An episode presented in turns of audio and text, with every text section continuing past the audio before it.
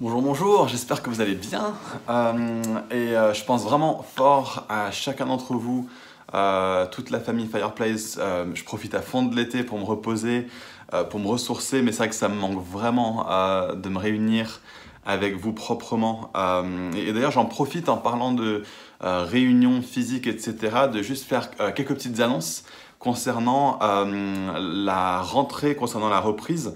Alors, notre premier dimanche de reprise sera le dimanche 6 euh, septembre euh, au 78 rue de Sèvres.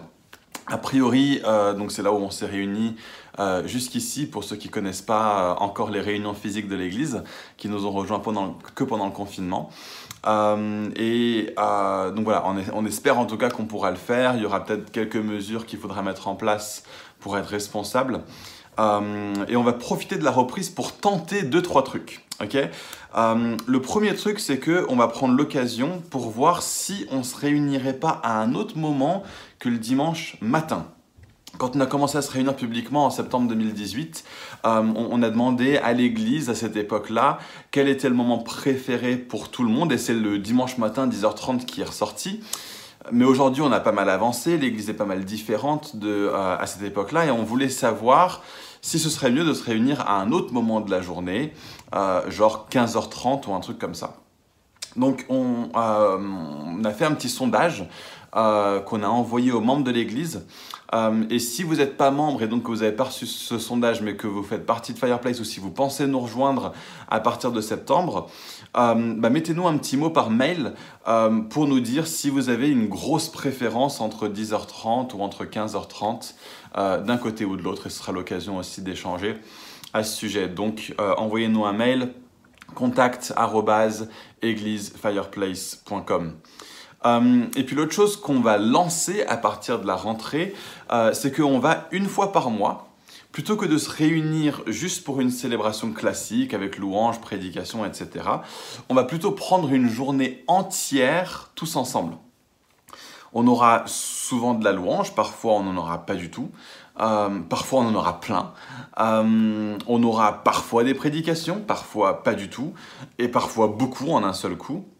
Mais le but principal en fait de ces journées, euh, c'est plutôt de bosser à fond un truc qui nous a vraiment manqué euh, pendant toute la période du confinement, même un truc qui nous a manqué précédemment parce qu'on n'a simplement pas le droit de manger à la rue de Sèvres, euh, c'est vraiment de développer la communion fraternelle et nos relations les uns avec les autres autour de repas, autour de jeux, autour de temps ensemble.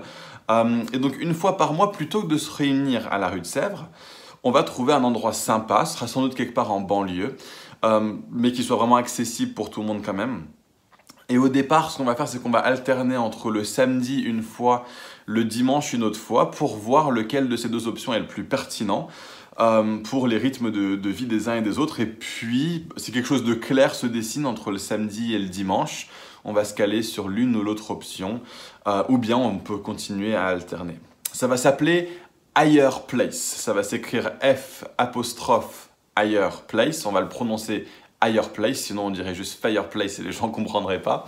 Euh, mais vous voyez un petit peu le jeu de mots. Et on vous invite vraiment tous à venir et à faire partie de ces journées. Elles sont aussi importantes, voire même plus importantes que nos célébrations, on va dire plus classiques, le dimanche matin à 10h30. En fait, j'ai l'impression que ça va même devenir vraiment, vraiment la chose incontournable euh, de notre vie tous ensemble euh, à Fireplace. On a vraiment senti Dieu nous parler de vivre l'Église comme ça a jamais été vécu auparavant. Euh, et, euh, on croit vraiment que ça va être un des moyens pour nous de vivre ce qu'on ressent que Dieu nous a dit à travers cette parole. Donc on aura l'occasion de vous parler de comment l'idée est venue un peu plus à un autre moment. mais donc ça, en gros, c'est les grosses annonces de l'Église. et donc on passe au ministère d'évangéliste. C'est ça le sujet de notre vidéo aujourd'hui.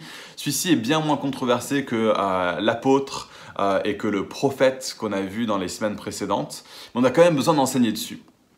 Alors en fait, ce qui s'est passé, c'est que au 18e et, euh, du 18e au 20e siècle, on a vraiment connu une sorte de restauration du ministère d'évangéliste. Alors qu'est-ce que j'entends par ça? Bah, Un évangéliste, c'est quelqu'un qui a une grâce particulière pour connecter les non-chrétiens au message de l'évangile. Hein, donc si l'apôtre, lui, a un rôle pour l'établissement de structures qui sont propices à la proclamation, la démonstration de l'évangile par la parole et par le vécu de vie conforme au royaume de Dieu. C'est tout un ensemble euh, de la vie dans le royaume pour l'apôtre. L'évangéliste, lui, va prendre un de ses axes de ce ministère apostolique et il va le renforcer et il va le tourner vers un public particulier, c'est-à-dire les personnes qui ne connaissent pas Jésus. Donc cet axe de la proclamation de l'évangile euh, et de conduire euh, particulièrement à ce que cette proclamation soit axée vers les non-chrétiens en vue particulièrement d'une réponse à euh, cette proclamation. Et on a vu au XVIIIe siècle euh, l'avènement d'hommes qui ont connu un fruit incroyable dans le fait de prêcher Jésus à ceux qui ne le connaissaient pas et de les conduire à répondre à l'évangile. Peut-être que les premiers qu'on ait vus, c'était un trio absolument dingue euh, qui ont eu un fruit colossal en Angleterre et aux États-Unis. En Angleterre, on avait un monsieur qui s'appelait John Wesley. Euh, il avait une sorte d'ardeur naturelle, une sorte de côté très spirituel, très développé, mais il n'avait jamais vraiment compris l'évangile pour lui-même, jusqu'à ce qu'un jour, euh, il, entende en fait la lecture d'un commentaire de euh, Martin Luther, euh, Martin Luther qui, qui, avait écrit un commentaire sur la lettre de Paul aux Romains. Et voilà ce que Wesley lui-même dit concernant ce soir-là. Le soir, je suis allé à contre-coeur à une société sur Aldergate Street, où l'on lisait la préface de Luther à l'épître aux Romains. À environ 9 heures moins le quart, alors qu'il décrivait le changement que Dieu produit dans le cœur à travers la foi en Christ, j'ai senti mon cœur comme touché par une chaleur j'ai senti que oui, je faisais confiance en Christ seul pour mon salut. Et une assurance m'a été donnée que oui, il retire mes péchés, oui, les miens, et qu'il m'a sauvé de la loi du péché et de la mort. Et donc Wesley a commencé à prêcher d'abord dans des églises et puis dans la rue à l'invitation d'un ami à lui. Et là, il commence à se passer des choses incroyables alors qu'il sort des quatre murs de l'église, qu'il va dans la rue. Et au total, au cours de sa vie, après avoir tout laissé pour la proclamation de l'évangile, les estimations disent que Wesley a euh, un total euh, de 40 000 prédications dans sa vie, conduisant un nombre incroyable euh, de personnes au salut. De l'autre côté de l'Atlantique, on a Jonathan Edwards qui, lui, a été au cœur d'un énorme euh.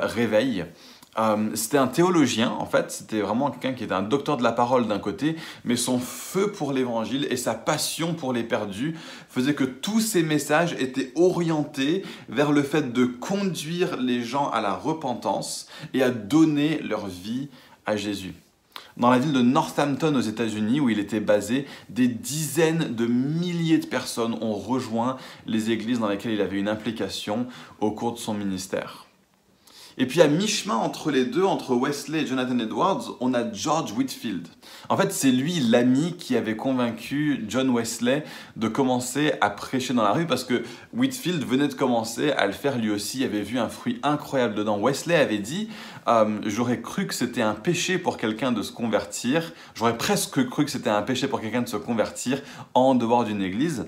Whitfield a commencé à prêcher dans la rue, il a dit à Wesley Il faut que tu le fasses, il faut que tu viennes, tu verras, c'est incroyable. En fait, donc c'est Whitfield qui avait commencé à faire ça.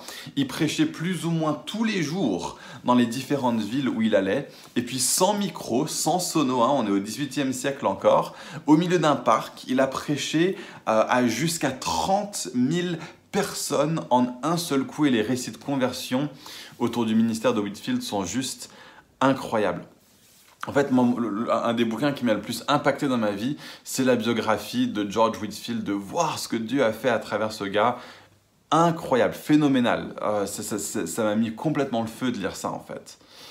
Ce qui est vachement intéressant, c'est que Whitfield avait un plus grand ministère d'évangéliste que Wesley, en fait. Mais l'influence de Wesley a été plus grande parce que lui avait ce côté apostolique qui lui permettait d'établir des églises euh, où euh, ce que lui a initié a pu être incarné et a pu être continué.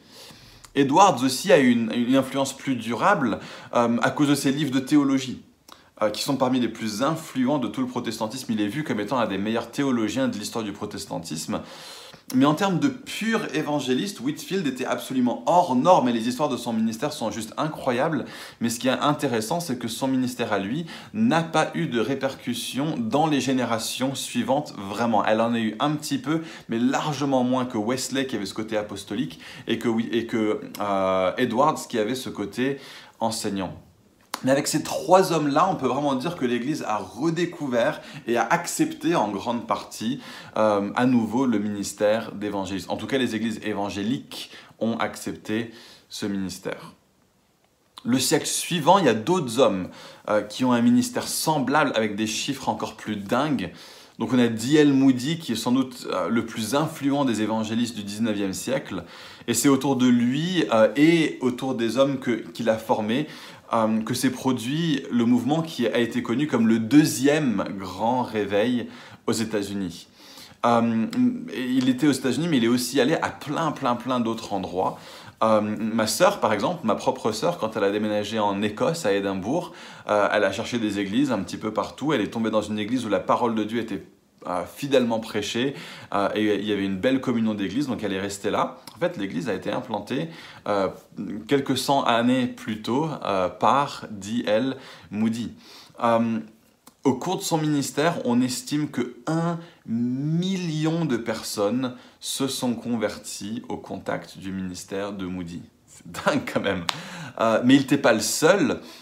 quelques décennies plus âgées que Moody, il y avait un homme qui s'appelait Charles Finney, euh, qui en fait a été une inspiration pour Moody au niveau de ses méthodes. C'était une des premières personnes à vraiment réfléchir à quand on réunit des gens, comment est-ce qu'on fait euh, pour que ce soit le plus propice possible à ce que les gens répondent à l'évangile. Donc pas seulement au niveau du message, mais au niveau de tout ce qui est fait autour aussi. Euh, et, Finet a été impliqué directement ou indirectement dans la conversion de 500 000 personnes, euh, surtout autour de la ville de New York où il était basé. Donc ça c'est le 19e siècle. Et puis au 20e siècle, euh, on, a eu d'une part le rajout des signes et prodiges qui ont été redécouverts par les églises pentecôtistes, avec des réveils incroyables aussi dans, cette mouvance-là. Et même indépendamment de ça, le 20e siècle a peut-être connu les évangélistes, sans doute même certainement connu les évangélistes les plus fructueux de l'histoire de l'humanité. Billy Graham a prêché devant un total de 215 millions de personnes en live. Et il est estimé que plus de 2 millions de personnes se sont avancées pour recevoir le salut rien que pendant ces prédications en live. Et on estime que si on compte aussi les diffusions télé euh, de Billy Graham, plus de 2 milliards d'êtres humains ont entendu Billy Graham prêcher à un moment donné ou à un autre de leur vie. Carlos Anacondia, c'est un évangéliste argentin.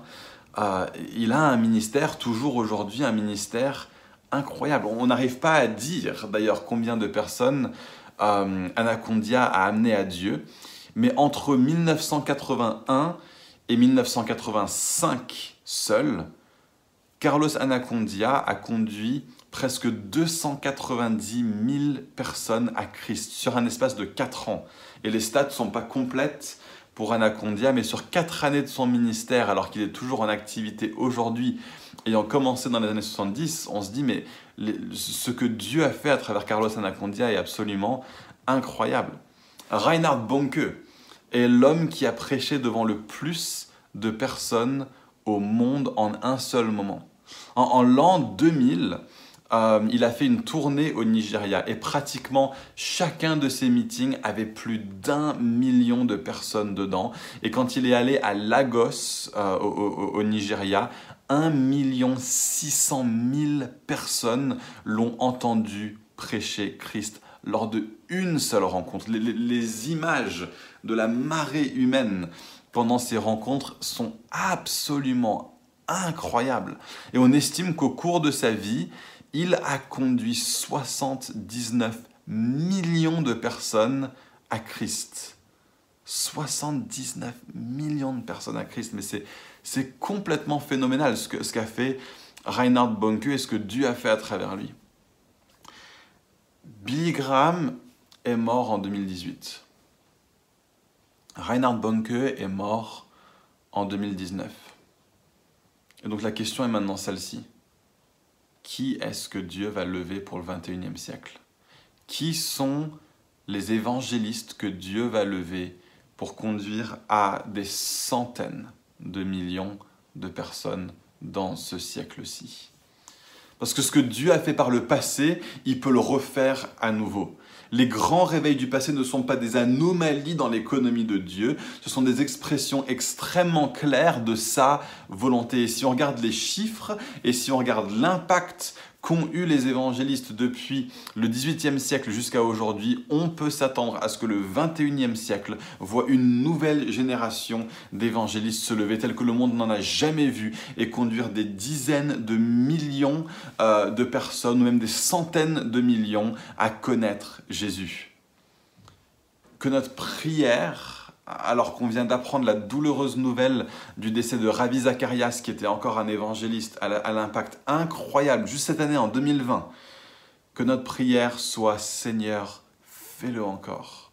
Seigneur, fais-le encore. Que des cendres de Billy Graham et de Reinhard Bonke et de Ravi Zacharias et d'autres naissent et surgissent une nouvelle génération d'évangélistes avec un impact plus grand encore. J'ai des gens qui me disent que l'époque des prédicateurs de stade est terminée et que maintenant, euh, il faut plus d'évangélistes qui parlent de Jésus en un à. Alors oui, oui, oui, je suis d'accord, je suis tout pour la multiplication, c'est personnellement moi, mon cœur et ma passion. Et je crois aussi que Dieu, mais je crois que Dieu n'en a pas fini aussi avec l'addition. Hein, il a dit croissez et multipliez. Et si l'apostolique a un ministère de multiplication, quand il travaille avec l'évangéliste, il va avoir un travail de croissance grâce à l'évangéliste et de multiplication grâce à l'apostolique. Et on sait ce qui se passe quand on multiplie 8 par 8 plutôt que de multiplier 2 par 2. Donc l'apôtre va se soucier de la multiplication et il peut permettre à deux personnes de devenir 4, quatre personnes de devenir 8 sur un laps de temps. Mais si l'évangéliste lui dit, moi je ne sais pas multiplier, par contre je sais ajouter. Qu'est-ce que tu peux faire si je t'en apporte 8 d'un seul, là, comme ça d'un coup Et l'apôtre te dira, je peux le transformer en 16. L'évangéliste te dit, et si je t'en apporte 128 L'apôtre va dire, bah, 254, facile. Le commandement, c'est croisser et multiplier, et l'évangélistique et l'apostolique doivent travailler ensemble. Ça demande l'action de l'apôtre et de l'évangéliste les uns avec les autres. Donc le ministère d'évangéliste, c'est quelqu'un qui annonce l'évangile au perdu à un haut niveau, mais c'est plus que juste ça. Parce que comme on l'a vu dans les dernières semaines, le rôle des ministères de l'ascension n'est pas seulement d'exercer le don à un haut niveau, l'autre aspect clé de la reconnaissance du don d'évangéliste, au sens total du don d'Éphésiens 4, du ministère de l'ascension d'évangéliste, pleinement formé, pleinement reconnu, c'est que à son contact, d'autres évangélistes émergent et le don se démultiplie dans l'Église. Donc quand on invite un évangéliste, j'ai autant de foi qu'on va voir du fruit à travers lui et ce qu'il va dire lui aux non-croyants, mais j'ai autant de foi qu'il va y avoir du fruit au travers des autres chrétiens dans l'Église en qui il va se déverser et qui vont continuer à porter le même type de fruit que lui, même quand il n'est pas là.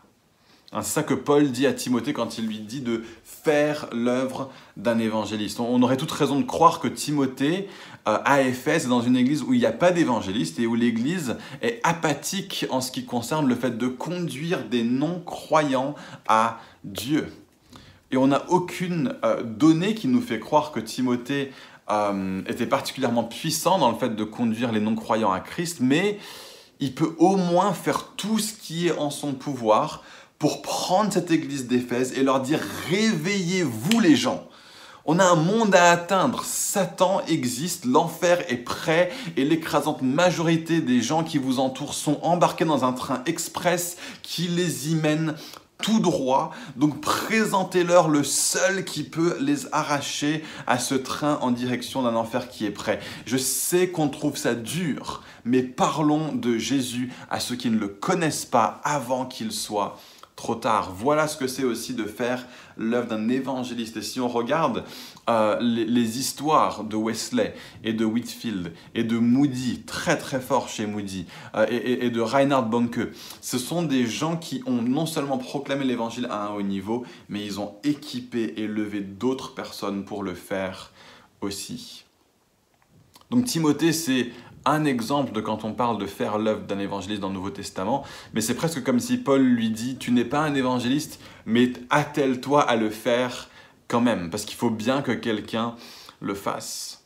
Mais donc, euh, à part donc Timothée et à part Éphésiens 4, on a un seul autre endroit dans le Nouveau Testament qui fasse référence à l'évangéliste, et c'est la seule personne qui est appelée un évangéliste, euh, un ministère translocal, Éphésiens 4, pleinement formé et reconnu d'évangéliste, il s'appelle Philippe.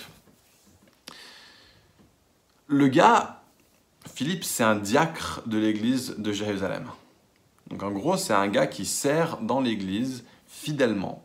Et son ministère jusque-là, c'est de s'assurer que les distributions alimentaires euh, soient bien faites de façon équitable euh, aux veuves dans l'église de Jérusalem. C'est un mec responsable, on peut compter sur lui, mais c'est pas Billy Graham sur l'estrade avec le micro et le doigt qui désigne les gens euh, dans, la, foule, qui, les prend au trip par des paroles qui partent directement au cœur des gens. Philippe, c'est le mec fidèle, serviable et fiable. Voilà qui il est. C'est le type de chrétien que j'aspire que nous devenions tous. Pas quelque chose de spectaculaire, pas quelque chose de grand, pas d'estrade, pas de ceci, pas de cela. C'est pas ça le but de la vie chrétienne fidèle, serviable, fiable. Waouh C'est quelque chose auquel on peut tous aspirer. C'est qu'il est quelqu'un, ce Philippe, comme le disent les Anglais, euh, il est relatable. Ça veut dire qu'on peut, on peut facilement s'identifier à lui. C'est Philippe. C'est le mec normal, fidèle, fiable, serviable dans l'Église. Et puis il arrive un truc. Un peu d'ailleurs comme ce qui vient de nous arriver à nous avec le coronavirus la marche normale des choses est chamboulée. Et donc Philippe se retrouve à être dans une nouvelle ville, avec un nouveau contexte, avec personne derrière qui se cacher. Il n'est pas dans une église avec douze apôtres euh, formés par Jésus dedans. Et là, il y a une métamorphose qui s'opère chez Philippe. Peut-être que vous, vous allez déménager ou vous faites partie de ceux qui déménagent d'ailleurs de Paris après le confinement. Et là, vous êtes dans un nouvel endroit, comme Philippe, en Samarie. Regardez ce qui arrive à Philippe, fidèle, serviable et fiable, quand il arrive à Samarie. Philippe descendit dans la ville de Samarie et y prêcha le Christ les foules tout entières étaient attentives à ce que disait Philippe lorsqu'elles apprirent et virent les signes miraculeux qu'il accomplissait. En effet, des esprits impurs sortaient de beaucoup de démoniaques en poussant de grands cris et beaucoup de paralysés et de boiteux étaient guéris. Il y eut une grande joie dans cette ville. Hein, le mandat apostolique, Jérusalem, Judée, Samarie extrémité de la terre, a été propulsé en avant par Philippe. Il a été le premier à conduire des gens à Jésus en dehors de Jérusalem et de la Judée. Alors, il n'avait pas les dons pour établir ce qui avait été commencé. C'était un catalyseur pour l'avancée du royaume là où il se trouvait. Et donc, Pierre et Jean sont venus pour l'aider à établir le truc. Mais je me demande si certains d'entre vous, pour ceux qui sont en train d'entrer dans un nouveau lieu, dans un nouveau contexte, et vous avez à cœur de multiplier là où vous êtes les choses que vous avez reçues à Fireplace. Je me demande si vous n'allez pas vous trouver en fait dans cette prochaine saison à vivre un temps euh, d'éclosion alors que vous sortez du nid et que vous allez vous mettre à voler vous-même. Et on sera là avec toute la famille Newground, avec toute la famille Fireplace pour aider à établir des choses mais je crois qu'il va y avoir des choses qui vont être initiées très vite dans les endroits où certains d'entre vous ont déménagé, pour ceux qui ont déménagé cet été. Vous voyez, là en Philippe, on a un évangéliste émergent. Et je sais qu'on est appelé à être une église qui est le contexte dans lequel on laisse de la place pour que les évangélistes émergent. Hein, arrivé à la fin du livre des Actes, au chapitre 21, Philippe se retrouve à être la seule personne dans toute la Bible qui est appelé un évangéliste. Il ne l'est pas appelé dans Acte 6 quand il est nommé diacre. Il ne l'est pas appelé dans Acte 8 quand il va en Samarie, ni quand il va voir l'eunuque éthiopien. Mais après des années de ministère, on se retrouve à reconnaître, oui, ce mec a un ministère d'évangéliste pleinement formé. Peut-être que pour vous, alors que vous sortez du nid maintenant et que vous commencez à voler de vos ailes, peut-être qu'il y a un ministère, Ephésiens 4, qui est en train d'émerger à travers vous et à travers qui vous êtes. Philippe a commencé comme un monsieur tout le monde. Un membre d'église fidèle, serviable et fidèle qui prenait soin de l'administration de la banque alimentaire de l'église. Est-ce que ça se pourrait que le prochain Billy Graham, que le prochain Carlos Anacondia, que le prochain Reinhard Bonke du 21e siècle se trouve parmi nous aujourd'hui? Ou qui fera partie des gens qui vont nous rejoindre à la rentrée et qui vont juste s'engager dans l'église servir, être fidèle, être fiable, aimer les gens? Ma prière, fais le Seigneur.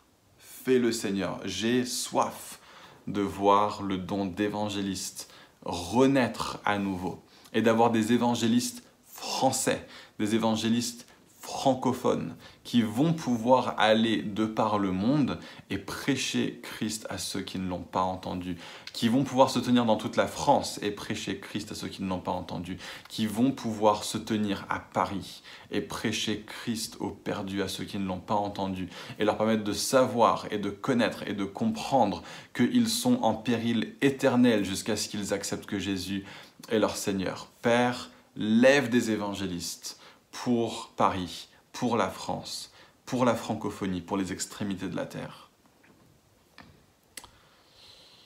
Alors on va regarder un peu quelles sont les forces de l'évangéliste, quelles sont les forces de ce, de ce ministère. Euh, et ce qu'on va faire, c'est qu'on va donc commencer avec ses forces, puis on va regarder les faiblesses, et puis après on va finir en priant. Et on, a Phil Moore euh, que j'ai interviewé sur les ministères de l'ascension en général, euh, que, que j'ai interviewé, qu'on va regarder à la fin. Alors on va commencer par les forces. Première force, une passion pour les perdus. C'est clairement le premier truc qui est évident chez l'évangéliste, c'est qu'il a une passion pour les perdus. Regardez ce qu'a dit Carlos Anacondia quand il a été interviewé par un Anglais qui lui demandait euh, qu'est-ce qui est nécessaire pour que le réveil revienne en Angleterre? Carlos Anacondia dit ça. Qu'est-ce que ferait John Wesley pour l'Angleterre? Il pleurerait pour les âmes le réveil se passe dans nos larmes et notre imitation de Jésus. Purée, si ça, c'est pas une réponse d'évangéliste. Pleurez pour les âmes. Laissez-vous rappeler de la réalité de l'éternité qui attend ceux qui ne se sont pas encore tournés vers Jésus quand euh, l'Église devient un club de chrétiens, l'évangéliste vient et puis il remue le truc, il met le souk dans la ruche. Et, je veux vous dire à tous ceux qui ont une sensibilité d'évangéliste à Fireplace, vous avez champ libre pour nous remuer. Vous avez champ libre pour nous bousculer. Vous avez champ libre pour nous secouer, pour mettre un petit peu le boxon dans la ruche, pour secouer la barque, pour nous déranger dans nos habitudes. Euh, si vous ne le faites pas, personne ne le fera. Sensibilité évangélistique, prenez votre place à Fireplace en commençant par brûler pour les âmes et à conduire les autres à avoir cette même passion pour les perdus. Je pense que la, deuxième grande qualité euh, de, l'évangéliste au sein de l'Église, c'est qu'il a une, énergie euh, et, un optimisme indéfectible, et, ça dans un monde de cyniques euh, et, dans un monde morose, dans un monde pessimiste, dans un monde qui aime râler comme le nôtre, cette énergie et cet optimisme, ça vaut de l'or. Et, je veux dire à ceux d'entre vous qui avaient cette sensibilité d'évangéliste, faites-nous effet miroir quand on est trop dans le, euh, dans, le sérieux, dans, dans, le morose, quand on a une joie qui est tellement profonde euh, qu'elle n'arrive pas à monter jusqu'à nos lèvres, pour, pour qu'on on puisse vraiment avoir une joie qui s'exprime, Communiquez-nous l'énergie de l'évangéliste qui se trouve en vous. Rappelez-nous les grandes œuvres de Dieu du passé. Rappelez-nous sa passion pour le salut du monde. Rappelez-nous ses promesses. Hein, là où tellement d'entre nous allons croire que c'est impossible que certains de nos amis se convertissent, rappelez-nous que c'est Dieu qui fait le travail, qu'il n'y a pas de terrain trop dur pour Dieu, parce que c'est lui qui produit la croissance et non pas nous. Et que s'il a conduit quelqu'un comme moi ou quelqu'un comme toi à pouvoir accepter Christ, alors il peut conduire n'importe qui à accepter Christ. Il n'y a pas de terrain trop dur pour Dieu et cette énergie et cet optimisme, euh, ce qu'on pourrait appeler en fait plutôt le don de foi, évangéliste, soyez pour nous à l'Église euh, ceux qui vont réveiller et attiser le don de foi en nous. Donc à nouveau, sensibilité évangélistique à Fireplace. Rappelez-nous de la vérité que vous voyez tellement aisément depuis la perspective unique que Dieu vous a donnée en tant qu'homme et femme avec une sensibilité évangélistique. Et troisième chose, je dirais, la force de l'évangéliste, c'est que c'est un fonceur qui ose la troisième grande qualité, euh, c'est que ça va être des personnes qui vont juste y aller, même quand ça semble inespéré, et qui vont pas attendre, qui vont pas tergiverser, qui vont pas euh, être là à parler, parler, parler, pontifier pendant des heures et des heures et des heures, chercher, évaluer, être sûr de ceci. Non, non, non. L'évangéliste, il va dire, mais, mais les gars, quand est-ce qu'on y va quoi? On ne saura pas jusqu'à ce qu'on le fait. Venez, on part et c'est des gens qui vont avoir la foi pour des grandes percées, là où personne d'autre n'aurait même la foi pour prier pour la chose. Et, là, je peux vous garantir que là-dedans, euh, les gens apostoliques, vous avez trouvé vos meilleurs potes. En, euh, la personne de l'évangéliste. Si on est appelé à être une église qui met l'accent sur les priorités apostoliques, alors il faut qu'on laisse les personnes avec une sensibilité évangélistique nous communiquer leur don de foi et leur volonté de juste y aller et de foncer là où d'autres encore se regardent et tergiversent. Il y a toutes sortes de personnes qui ont été euh, dispersées depuis Jérusalem jusqu'à plein d'autres villes, mais il n'y en a qu'un seul qui a dit, moi je ne vais pas attendre d'avoir une stratégie et plein de certitudes, je vais commencer à prêcher Christ à Samarie là où je suis. Et eh bien devinez quoi, c'est lui qui a vu quelque chose se passer là où il est. Ça c'est les forces de l'évangéliste. Maintenant, les faiblesses. Euh, les faiblesses de l'évangéliste immature. Là où on peut euh, en fait souvent tomber dans des écueils pour des évangélistes qui n'ont pas euh, l'équilibre de travailler dans un contexte où l'apostolique a une primauté, c'est que d'abord il va y avoir un manque d'importance accordée à l'Église, ou même une incompréhension de pourquoi l'Église et du rôle de l'Église. Donc la sensibilité évangélistique va avoir du mal à voir pourquoi l'Église existe. Parce qu'il est porté sur les âmes, les âmes, les âmes, les perdus, les perdus, les perdus. Et, donc lui est toujours en train de regarder en dehors des quatre murs euh, des rencontres d'Église. Ou bien si l'évangéliste se trouve à être un responsable d'église, il va conduire son église à, faire très très peu de choses pour conduire les croyants à la maturité, tout va être fait pour que les non-croyants rencontrent Dieu, mais la formation de disciples matures qui manifestent Christ de façon entière dans leur vie et dans le monde, ça, ça va pas être fait ou ça va pas être bien fait. Euh, L'Église pourra grandir très très vite, mais ça n'aura pas d'impact au-delà d'une génération. Et c'est d'ailleurs euh, ce qu'on voit avec des tonnes de réveils. Hein, on se demande pourquoi est-ce qu'il n'y a pas eu d'impact au-delà d'une génération dans tel et tel réveil. Le réveil du pays de Galles a été absolument incroyable dans les années, au début des années 1900. Et ben aujourd'hui, 100 ans plus tard, euh, les villes où il y a eu des énormes réveils, il n'y a pas un seul chrétien présent dans cette ville. Et donc on se demande pourquoi est-ce qu'il n'y a pas d'impact au-delà d'une génération? Parce que c'est une œuvre d'évangéliste qui a été faite et qui n'a pas été suivie par l'œuvre euh, de l'apostolique. Wesley, lui, avait un vrai don d'apôtre en plus d'être un évangéliste dingue. Mais lui n'avait pas conscience, en fait, de l'apostolat. Cette, compréhension-là n'avait pas été restaurée encore dans l'Église. Et donc après son décès, en moins de 100 ans, les églises qui étaient, les églises qui étaient là ont toujours existé, elles sont toujours établies, parce que le ministère de l'apostolique a été profondément fait à travers Wesley, qu'il a levé d'autres leaders forcément à son contact. Mais le problème, c'est qu'ils n'ont pas su se dire, bah non seulement Wesley est un évangéliste, donc on va multiplier les évangélistes, mais Wesley est un apôtre, donc on va aussi chercher à multiplier les apôtres. Et donc en moins de 100 ans, les églises qui existaient toujours étaient devenues des églises aussi institutionnelles que celles qui avaient euh, viré Wesley en premier lieu parce qu'ils trouvaient que Wesley était trop radical. Et, franchement, moi j'ai peur pour l'avenir euh, de ces églises qui sont bâties sur le modèle de faire qu'un maximum de personnes euh, lèvent la main chaque dimanche mais qui ne donne pas du tout autant d'énergie à lever une génération de personnes qui vont être des agents du royaume sur la terre. Il y a d'autres dénominations, quand on voit certaines des dénominations pentecôtistes, euh, qui ont commencé comme des œuvres de l'esprit et qui aujourd'hui, 100 ans plus tard, sont sclérosées, sclérosantes euh, et qui ne veulent pas de relation avec d'autres type d'église ou bien qui dilue le message et qui ne cherche pas à vivre euh, la manifestation de l'esprit parmi eux à part le parler en langue, je me dis mais comment ça se peut mais c'est parce qu'il faut une œuvre apostolique qui constamment travaille à la démultiplication, à, la régénération dans chaque génération euh, de l'œuvre de Dieu. Et donc l'évangéliste, comme il ne comprend pas euh, l'Église, il a besoin du ministère apostolique. Et donc, ami évangéliste, le plan de Dieu pour le salut de l'humanité n'est pas votre ministère. Le plan de Dieu pour le salut de l'humanité, c'est l'Église locale. Le plan de Dieu pour le salut de l'humanité, c'est des sociétés alternatives qu'on appelle l'Église, dans lesquelles les non-croyants peuvent venir et peuvent dire Waouh, mais ça c'est un truc Hein, pour beaucoup, ça va demander un évangéliste pour les conduire au point de décision, mais l'église locale et le contexte dans lequel ils se font baptiser, dans lequel ils grandissent, dans lequel ils deviennent tout ce que Dieu veut qu'ils soient. Amis évangélistes, ne soyez pas des francs-tireurs qui partent tout seuls dans la jungle pour essayer de faire une différence à eux tout seuls.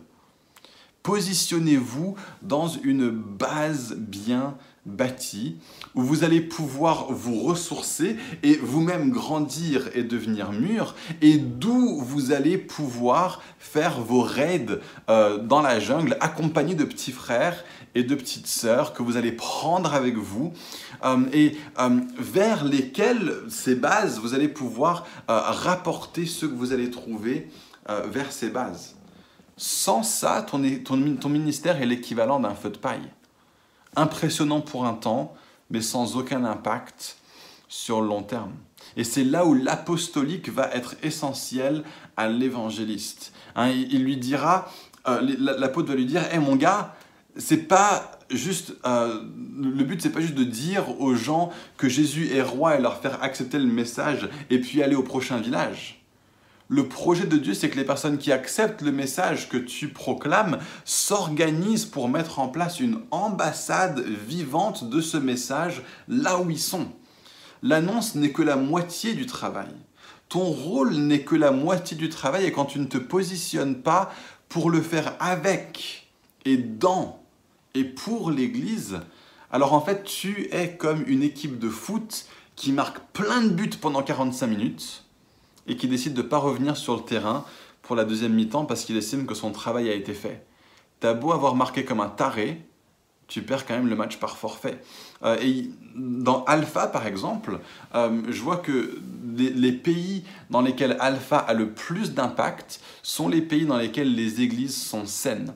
Il y a beaucoup de pays, euh, y compris le nôtre d'ailleurs, dans lesquels les parcours Alpha font beaucoup d'émules et il y a beaucoup de parcours Alpha qui se font et les gens rencontrent Christ. Mais quand ces personnes ensuite vont dans une église locale attachée à ce parcours alpha, qui n'est pas vraiment en train de vivre quelque chose de fort et de conséquent au niveau de la foi en Dieu, eh ben, ils s'en vont dans les grands champs et c'est comme s'ils n'avaient jamais fait de parcours alpha. Le ministère de l'évangéliste a toujours besoin du ministère apostolique. La deuxième faiblesse euh, chez l'évangéliste immature, euh, c'est qu'il va y avoir un pragmatisme qui est trop fort. En gros, si ça marche, euh, et, que les gens viennent et qu'ils sont ajoutés, alors c'est bon. Euh, c'est ça qu'on voit euh, quand l'évangéliste hein, authentique vire vers devenir le télévangéliste bling bling. Eh tiens, si je porte une chemise de commercial et, des façons de parler de commercial, les gens sont plus attirés par le message. Hmm. super. Bon, rien contre ça, hein. bon, c'est pas, pas mon style personnellement, euh, mais soit, ok, bon, si tu veux. Ouais, et puis euh, si je fais tel et tel type de truc pendant mon appel, alors les gens répondent mieux au message. Hmm. Ok, juste Fais gaffe de pas tomber dans la manipulation. Hein. Oh non, non, non, t'inquiète, t'inquiète. Ah, il y a un autre truc aussi. Euh, c'est que euh, quand on parle surtout de ce que Jésus va faire pour les gens, hein, et sur l'intérêt que les gens ont à venir à Jésus, eh ben on voit grave plus de fruits. Hmm. Ok. Euh, est-ce que tu es sûr que tu es en train de les inviter au bon évangile là? Ouais, ouais, regarde, euh, si je leur promets la richesse, euh, et, et, puis bah, ils se mettent même à être vachement généreux avec moi, hein, c'est la preuve que Dieu est à l'œuvre, non? Hmm. Ok, hum, comment te dire? Euh, Est-ce que je peux te parler de Jésus? Je suis pas sûr que tu le connaisses. Hein, on passe d'un certain pragmatisme qui est ok, bon, pas mon truc, euh, le côté un peu euh, bling bling, m'as-tu vu dans ta face? Mais soit, si c'est toi, si c'est vraiment comme ça que Dieu t'a fait, pas de souci. Mais si on continue sur ce chemin-là, on passe euh, d'un style qui est ce qu'il est, même si il est discutable, mais en tout cas, voilà, euh, on ne veut pas mettre notre foi dans le style plutôt que dans l'évangile. Ça, c'est un des écueils de ça. Et on passe euh, d'une question de style à une question de manipulation. On passe d'une question de manipulation à une question euh, d'orienter les gens vers des priorités qui sont mauvaises au niveau de l'évangile de façon à faire que les gens se convertissent pour les mauvaises raisons, et jusqu'à ensuite prêcher un évangile qui n'est même pas le véritable évangile. Hein, donc ce, mythe du téléévangéliste, c'est pas un mythe, il existe vraiment. Hein, le, gars mielleux, manipulateur, qui a échangé le, dépouillement de la croix contre l'attrait de la prospérité, ça vient en fait de l'évangéliste déséquilibré. Et donc ça, il faut que ça cesse. Et pour ça, l'évangéliste a besoin de l'apport du prophète qui va jouer son rôle de sentinelle pour conduire l'évangéliste à faire les choses que Dieu lui a demandées avec les dons que Dieu lui a donnés, mais de la bonne manière, avec pureté de cœur, avec pureté de motif, en comptant sur l'Esprit de Dieu plutôt que sur la force de conviction euh, que lui a en tant qu'homme. La troisième chose qu'on pourrait avoir c'est, chez l'évangéliste déséquilibré, c'est le manque d'intérêt pour les croyants il n'est pas intéressé euh, par les gens dans l'Église. Donc, dans un extrême, l'évangéliste déséquilibré n'aime même pas passer du temps avec des croyants. Et je connais des gens qui sont comme ça, des chrétiens nés de nouveau, avec un vrai don d'évangéliste euh, ou une vraie sensibilité évangélistique et qui n'aiment pas passer du temps avec les croyants. Ils ne les trouvent pas assez intéressants, ils ne les trouvent pas assez ceci, pas assez cela. Et dans la même ligne, euh, j'ai rencontré des personnes à sensibilité évangélique qui, euh, évangélistique qui ne connectent pas au niveau de la louange, par exemple. Ça, les amis, c'est vraiment grave en fait. Ce, manque de recherche de la communion avec les chrétiens, c'est un truc à corriger. Vous avez à recevoir de la part des autres croyants, même si votre appel premier est pour les non-croyants. Et c'est de l'orgueil de croire que vous n'avez rien à recevoir de leur part. Adoptez l'humilité pour dire ces hommes et ces femmes ont quelque chose à m'apporter même si je ne le vois pas. Et peut-être que si je ne le vois pas, c'est justement raison de plus que j'ai besoin de recevoir de leur part. Donnez-vous aux relations hein, et ne restez pas comme ça un peu à, la frange de l'église, assis au fond, à un petit peu mépriser ce qui se passe quand on édifie les croyants ou quand on crée de la communion entre frères et sœurs. Vous êtes frères et sœurs, vous aussi, venez en faire partie quoi. Et, et pareil au niveau de la louange, vous existez d'abord pour avoir une relation avec Dieu et si vous n'avez pas vous-même une relation forte avec Dieu, alors la seule chose vers laquelle vous êtes en train de conduire les non-croyants, c'est de rejoindre un club et d'avoir les fesses assises sur une chaise et pas de rentrer dans euh, la communion euh, incroyablement chaude et chaleureuse et vivifiante et vraie d'une relation avec Dieu lui-même tel qu'il est. Et donc on a besoin que l'évangéliste se soumette à la perspective aussi du berger euh, et, qu'il laisse le berger lui et qu'il se, se, laisse lui aussi pardon soigner par le berger qui laisse des gens prendre soin de sa santé à lui et de la santé de son âme à lui. L'évangéliste équilibré va laisser de la place au pastoral dans sa vie pour prendre soin de lui, pour qu'il grandisse, pour qu'il ne soit pas juste là en train de euh, tirer à, tout va. Il va laisser le prophète avoir un impact dans sa vie euh, pour le calmer au niveau de certaines de ses sensibilités trop pragmatistes. Il va laisser l'apôtre avoir un impact dans sa vie pour l'orienter et lui donner une direction au niveau de voilà l'édifice auquel tu contribues, mais voilà la vue d'ensemble. Et enfin, un autre écueil qu'on peut voir chez les personnes à sensibilité évangélistique, euh, surtout quand ils sont déséquilibrés ou immatures, euh, c'est qu'ils vont avoir un manque de profondeur. Hein, c'est un truc qui va faire défaut aux personnes de sensibilité évangélistique. Ils vont avoir un manque de profondeur et puis un manque de précision théologique. et je remarque ça particulièrement chez les personnes qui ont une sensibilité évangélistique en première sensibilité et prophétique en deuxième sensibilité ou vice-versa. En réalité, les amis, l'évangéliste a besoin de la théologie. Il a besoin d'un cadre de pensée très bien formé euh, pour que euh, ce qu'il proclame soit profondément ancré dans du vrai et qu'il puisse toucher tout le monde, y compris les personnes qui sont allergiques à tout ce qui sent le superficiel. Et ça, dans une ville comme Paris, il n'y a pas plus important. Alors je comprends bien que l'intellectualisme et, la culture sont une idole pour beaucoup de gens à Paris et, que le royaume de Dieu, lui, est empreint de simplicité plutôt que de sophistication. Mais ça ne veut pas dire de la superficialité. Vous êtes appelés à connaître Christ profondément et à faire connaître les richesses et les profondeurs de Christ à ceux qui ne le connaissent pas. Et donc, vous avez besoin de vous asseoir sous le ministère de l'enseignant et de euh, vous soumettre à sa perspective et de dire oui c'est pas les choses c'est pas la perspective telle que moi je la vois mais je comprends que tu vois les choses d'une haute manière et que cette haute manière de voir les choses a une force et un impact que moi je n'ai pas dans ma vie et donc je vais me soumettre à ça Évangéliste, vous avez besoin des autres ministères. Personne à sensibilité évangélistique, vous avez besoin des autres ministères pour pouvoir grandir euh, en pleine maturité. Comme je le dis à chaque, chaque semaine, votre but n'est pas de devenir aussi évangélistique que possible.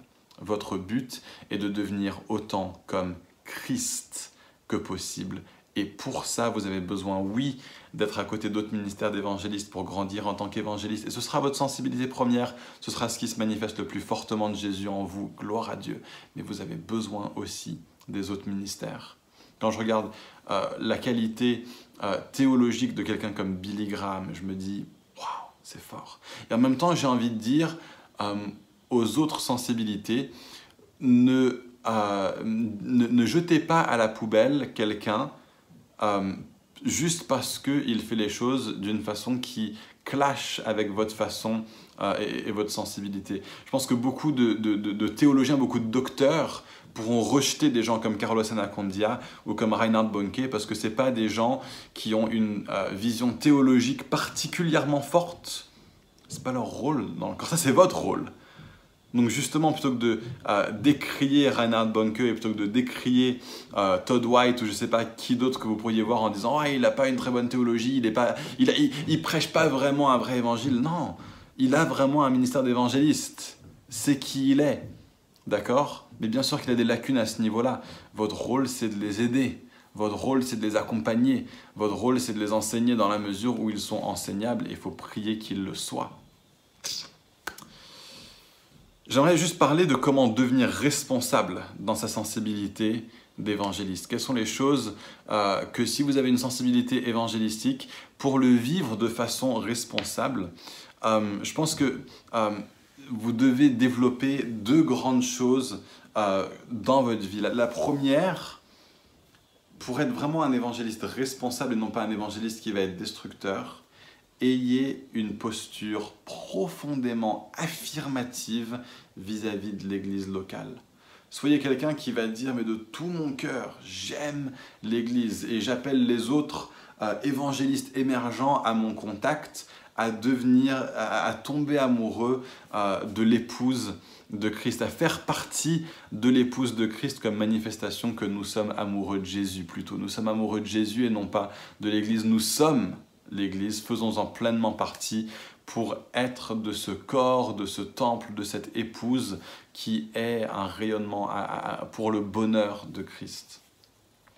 Et deuxièmement, pour être responsable dans votre sensibilité évangélistique, c'est ne considérez pas que vous ayez fini votre travail de sage-femme pour conduire quelqu'un à Christ jusqu'à ce que les personnes aient été mis en contact avec une communauté d'église. Les personnes que vous conduisez à Christ sont toujours votre responsabilité et sont toujours euh, sous votre soin jusqu'à ce qu'ils fassent partie d'une communauté d'église dans laquelle ils sont bien intégrés ou dans laquelle tout le monde pourra prendre soin d'eux et où, eux pourront commencer à prendre soin d'autres personnes aussi.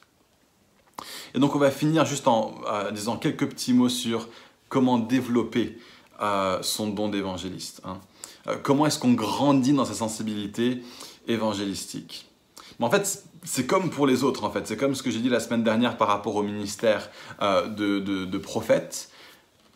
passez du temps avec des évangélistes, exercez-vous, hein, faites-le, ne vous laissez pas abattre quand les gens ne vous écoutent pas, et puis apprenez de vos erreurs, grandissez en compétences, en sensibilité à l'esprit. C'est vraiment aussi simple que ça.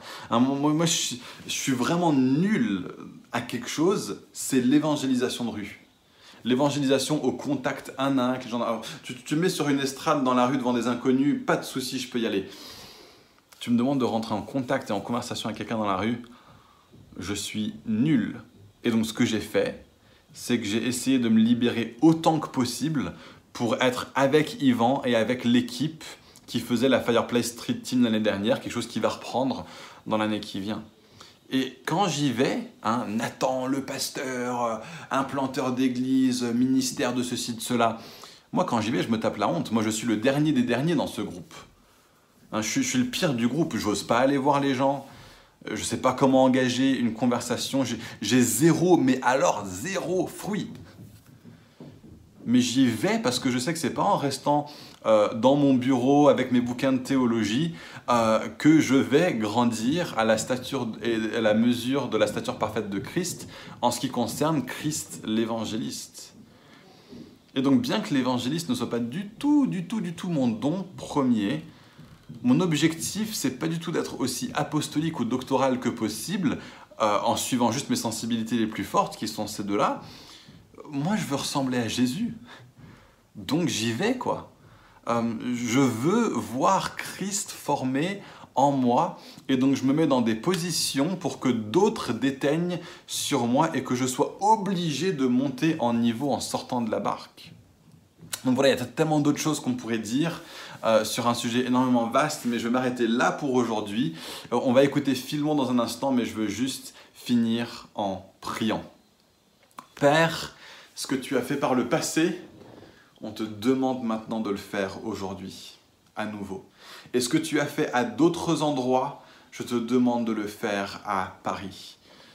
Père, lève des évangélistes parmi nous. Donne-nous d'être une église qui donne de la place au ministère d'évangéliste, qui donne de la place à la sensibilité évangélistique. Père, je te demande de mettre, euh, nous donner la, possibilité de recevoir de la part des ministères d'évangélistes pleinement formés au sein de la famille Newground, particulièrement Seigneur, je demande que tu nous donnes de recevoir au sein de cette famille quelque chose de la part des ministères d'évangélistes pour que nous puissions devenir un peuple qui est constamment en train de conduire d'autres personnes à Christ, constamment en train de proclamer le glorieux message de ton évangile à ceux qui ne te connaissent pas encore, Seigneur. Donne-nous de voir beaucoup de fruits là-dedans, donne-nous de voir une fondation évangélistique posée à Fireplace et commence avec ceux qui sont déjà là. Commence avec ce message, commence avec ton esprit qui remplit des cœurs de la plénitude de Christ à travers nous aujourd'hui. Amen. Ok, donc euh, pour toi, euh, qu'est-ce que les, les, ministères Éphésiens 4 t'ont apporté à toi euh, personnellement et, et, en tant qu'Église Comment est-ce que tu as bénéficié de ces ministères, on va dire? Bah, Le ministère Éphésiens 4, bah, c'est merveilleux, mais en même temps, c'est difficile parce que c'est un appel à avoir l'humilité, parce que le texte dit qu'on a besoin de ces dons, cette personne, pour nous aider à être mûrs. C'est-à-dire, on n'est pas complète soi-même. Alors, euh, ça m'a aidé beaucoup parce que ça m'a forcé à, à dire, ouais, j'ai besoin d'autres personnes. Le corps de Christ, c'est pas moi, c'est nous. Et en fait, même recevoir les, les, les ministères Ephésiens 4, ça c'est, ça c'est vraiment une bonne chose pour nous aider. C'est une aide à l'humilité. Et puis, dès le moment où on dit oui, bah, on voit pourquoi euh, bah, euh, la Bible dit un, une personne peut chasser 100 personnes, mais deux personnes peuvent chasser 10 000 personnes. Et on voit pourquoi ça c'est le cas. Parce que un apôtre, il, il, il apporte quelque chose au niveau de fondation biblique.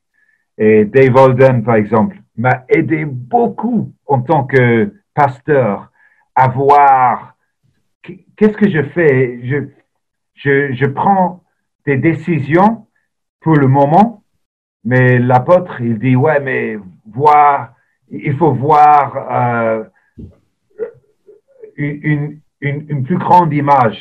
Qu'est-ce que, qu'est-ce que tu fais, Phil, pour le long terme?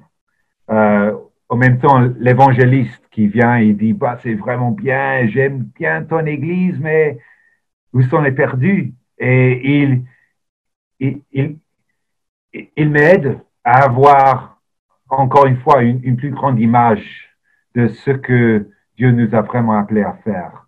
Euh, un prophète qui vient et il, il apporte ou elle apporte euh, quelque chose de, de, de, maintenant de Dieu.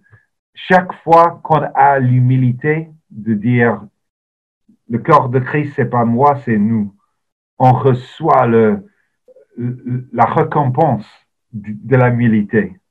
C'est-à-dire, on, voit qu'on on peut faire beaucoup plus en tant qu'équipe, en tant que corps de Christ, que soi-même. Excellent, énorme.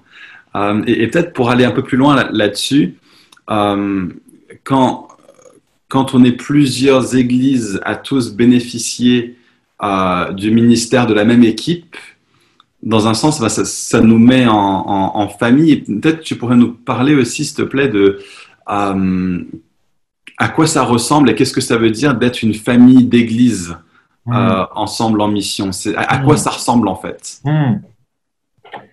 bah, Ça ressemble à une famille, vraiment. Euh, la famille, nos, familles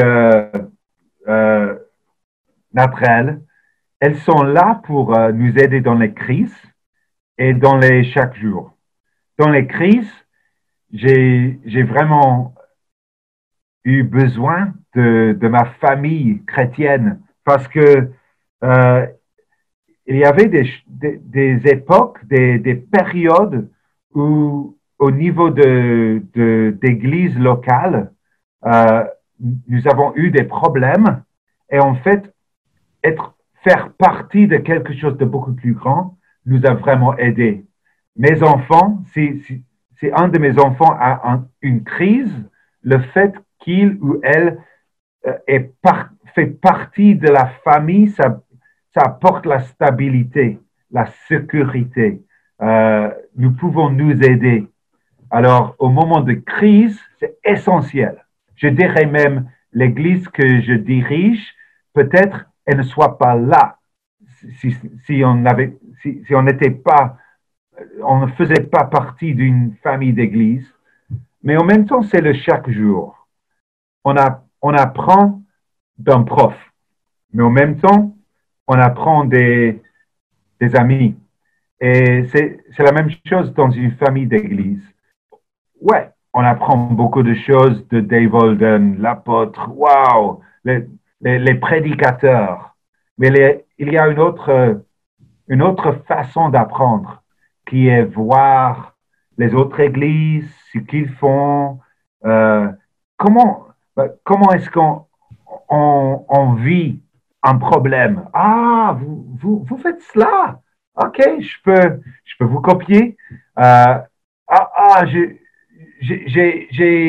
une décision à faire, mais le fait que vous, vous, vous avez le même problème et on peut parler ensemble, il y a une façon d'apprendre qui n'est pas le prédicateur, mais c'est les amis. Faisons la, même chose. Alors, c'est ça la famille. Les frères, ils apprennent, des parents, mais ils apprennent aussi des, frères et des sœurs. C'est ce qu'on fait. Excellent. Est-ce que je peux te demander de finir juste en osant une petite pub pour la New Ground Academy On ne prend pas d'inscrits l'année prochaine à Paris comme à Londres, euh, mais pour l'année 2021-2022, pourquoi est-ce qu'un un membre de Fireplace devrait faire l'académie? Bah, L'académie, bah, Dieu a vraiment utilisé l'académie pour vraiment faire des leaders, euh, sans doute. Et euh, ouais, c'est à un niveau, c'est décevant.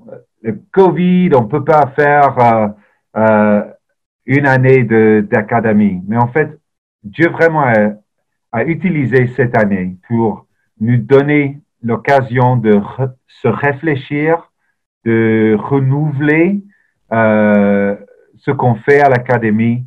Je suis plus, plus passionné pour l'académie euh,